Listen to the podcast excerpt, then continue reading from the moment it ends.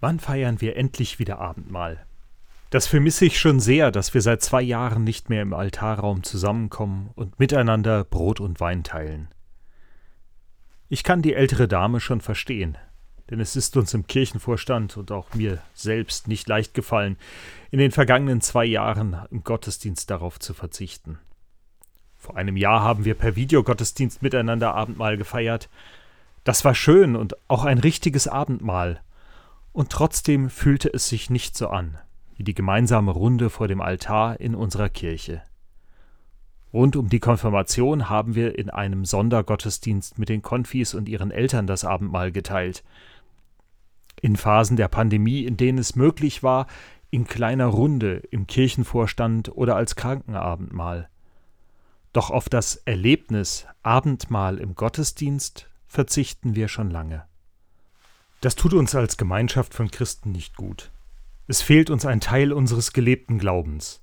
Schließlich haben wir in der evangelischen Kirche zwei Sakramente, also Zeichenhandlungen, die wir auf Christus zurückführen, die Taufe und das Abendmahl.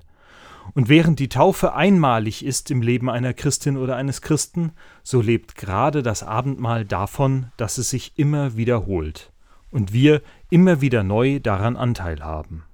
In unserem Predigtext geht es Paulus im Brief an die Korinther auch darum, was uns in besonderer Weise im Abendmahl verbindet. Ich lese aus dem ersten Korintherbrief, Kapitel 10, die Verse 16 und 17 in einer eigenen Übersetzung. Der gesegnete Kelch, den wir mit Gott segnen, bringt er uns nicht die Gemeinschaft mit dem Blut Christi?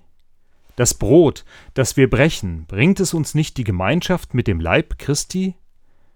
Wir vielen sind ein Brot, ein Leib, denn wir alle haben Anteil an dem einen Brot.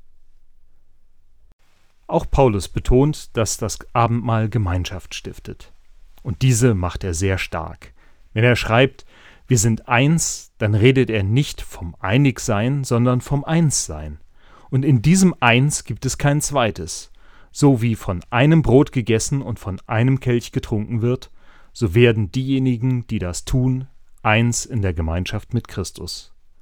Das klingt schon ein wenig magisch und geht deutlich über das Wir erinnern uns an Jesus hinaus. Es hört sich so an, als ginge Christus selbst in unser Fleisch und Blut über. Fleisch und Blut. Das ist für manche ein Problem. Einer der ersten Vorwürfe an die Christen war, sie wären Kannibalen, die Fleisch und Blut essen. Das ist für Unbeteiligte, die das hören, eklig. Eine Frage, die ich nach dem Abendmahl zu hören bekam, war Ist das wirklich Blut? Nein, es ist Wein oder Saft, den wir im Gedenken an Christi Blut miteinander teilen. Wir verbinden Blut meistens mit Wunden, schließlich wird in den Einsetzungsworten vom vergossenen Blut gesprochen. Solange das Blut im Körper in Bewegung ist, sind wir lebendig. Es ist nach jüdischer Überzeugung der Sitz der Seele, und deswegen darf ein gläubiger Jude auf gar keinen Fall Blut trinken oder essen, wie zum Beispiel Blutwurst. Es sollte also allen Beteiligten, damals wie heute, sehr klar sein, dass es sich hier um einen bildhaften Vergleich handelt. Paulus liebt den Vergleich der Gemeinschaft der Christen als einen Körper.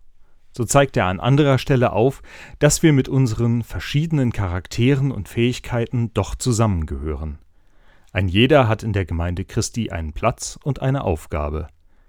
In der Sprache Luthers sind der Leib, also der Körper, und der Brotleib enger verwandt als in der Sprache von Paulus. Paulus betont eher das Einssein. Es sind ein Brot und ein Wein, die uns quasi in Fleisch und Blut übergehen, zum einen wird hier ganz biologisch die Nahrung zur Energie in unserem Körper umgewandelt. Sie geht tatsächlich ins Blut und unterstützt das Wachstum. Zum anderen, wenn wir annehmen, dass wir mit dem Wein ein Stück der Seele Jesu in uns aufnehmen, dann wird diese ebenfalls ein Teil von uns. Und das ist der Punkt, an dem Paulus über alle anderen hinausgeht.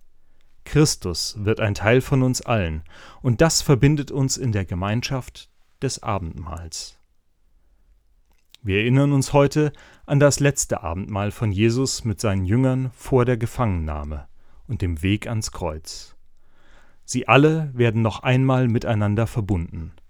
Petrus, Judas, Jakobus, Johannes, und sie alle werden wenige Stunden danach auseinanderlaufen, sich in den Rücken fallen, behaupten, dass es diese Gemeinschaft nie gegeben hätte oder sich einfach nur vor Angst verkriechen. Wie sollte diese Gemeinschaft je wieder zusammenfinden? Jesus gab ihnen nicht viele Aufträge. Einer ist, erinnert euch. Erinnert euch an die Gemeinschaft mit mir, teilt miteinander Brot und Wein. Und er selbst feiert nach seiner Auferstehung wieder mit ihnen. Am See, in Emmaus. Er teilt Brot, Fisch und Wein und er gibt ihnen davon, und die Verbindung geht über den Tod hinaus. Daran erinnern sich Christen in aller Welt bei der Gemeinschaft im Abendmahl. Wir werden alle Teil der Christen, die sich mit Jesus verbunden wissen. Eine Gemeinschaft, für die Raum und Zeit keine Grenze ist. Trotzdem gibt es Christen, die können nicht miteinander Abendmahl feiern. Die evangelische Kirche von Hessen und Nassau hat festgelegt, ich darf, wenn wir Abendmahl feiern, hier im Namen Christi jeden und jede zum Abendmahl einladen. Wer sich angesprochen fühlt, dass die Einladung Christi ihm gilt, der darf kommen. Egal wie alt, welche Konfession. Ja, diese Einladung gilt sogar Konfessionslosen oder Mitgliedern anderer Religionen. Wer sich von Christus eingeladen fühlt und die Hand zum Abendmahl öffnet, diese Person ist eingeladen. Doch für einen überzeugten Katholiken oder jemanden aus der selbstständig evangelisch-lutherischen Kirche ist das nicht so einfach. Es bleibt die Frage, ob wir hier dann wirklich das Abendmahl feiern oder ob hier ein Sakrament verwässert wird. Wir sind als Predikantinnen und Predikanten, Pfarrerinnen und Pfarrer von unserer Kirche beauftragt, die Sakramente zu verwalten. Doch stehen wir in der direkten Segensfolge der Apostel oder nur in deren Tradition? Reden wir von der Anwesenheit Christi in Brot und Wein? Das sind Fragen, über die sich die Kirchen über Jahrhunderte gestritten haben und leider immer noch streiten.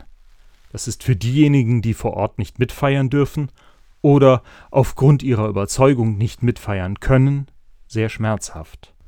Ich fürchte, es wird noch dauern, bis alle Christen miteinander in dieser Welt Abendmahl feiern. Doch wir sind auf dem Weg in die große Abendmahlsgemeinschaft schon weit gekommen. Wir feiern gemeinsam mit Anglikanern, Reformierten, Lutheranern, Unierten und vielen anderen christlichen Konfessionen.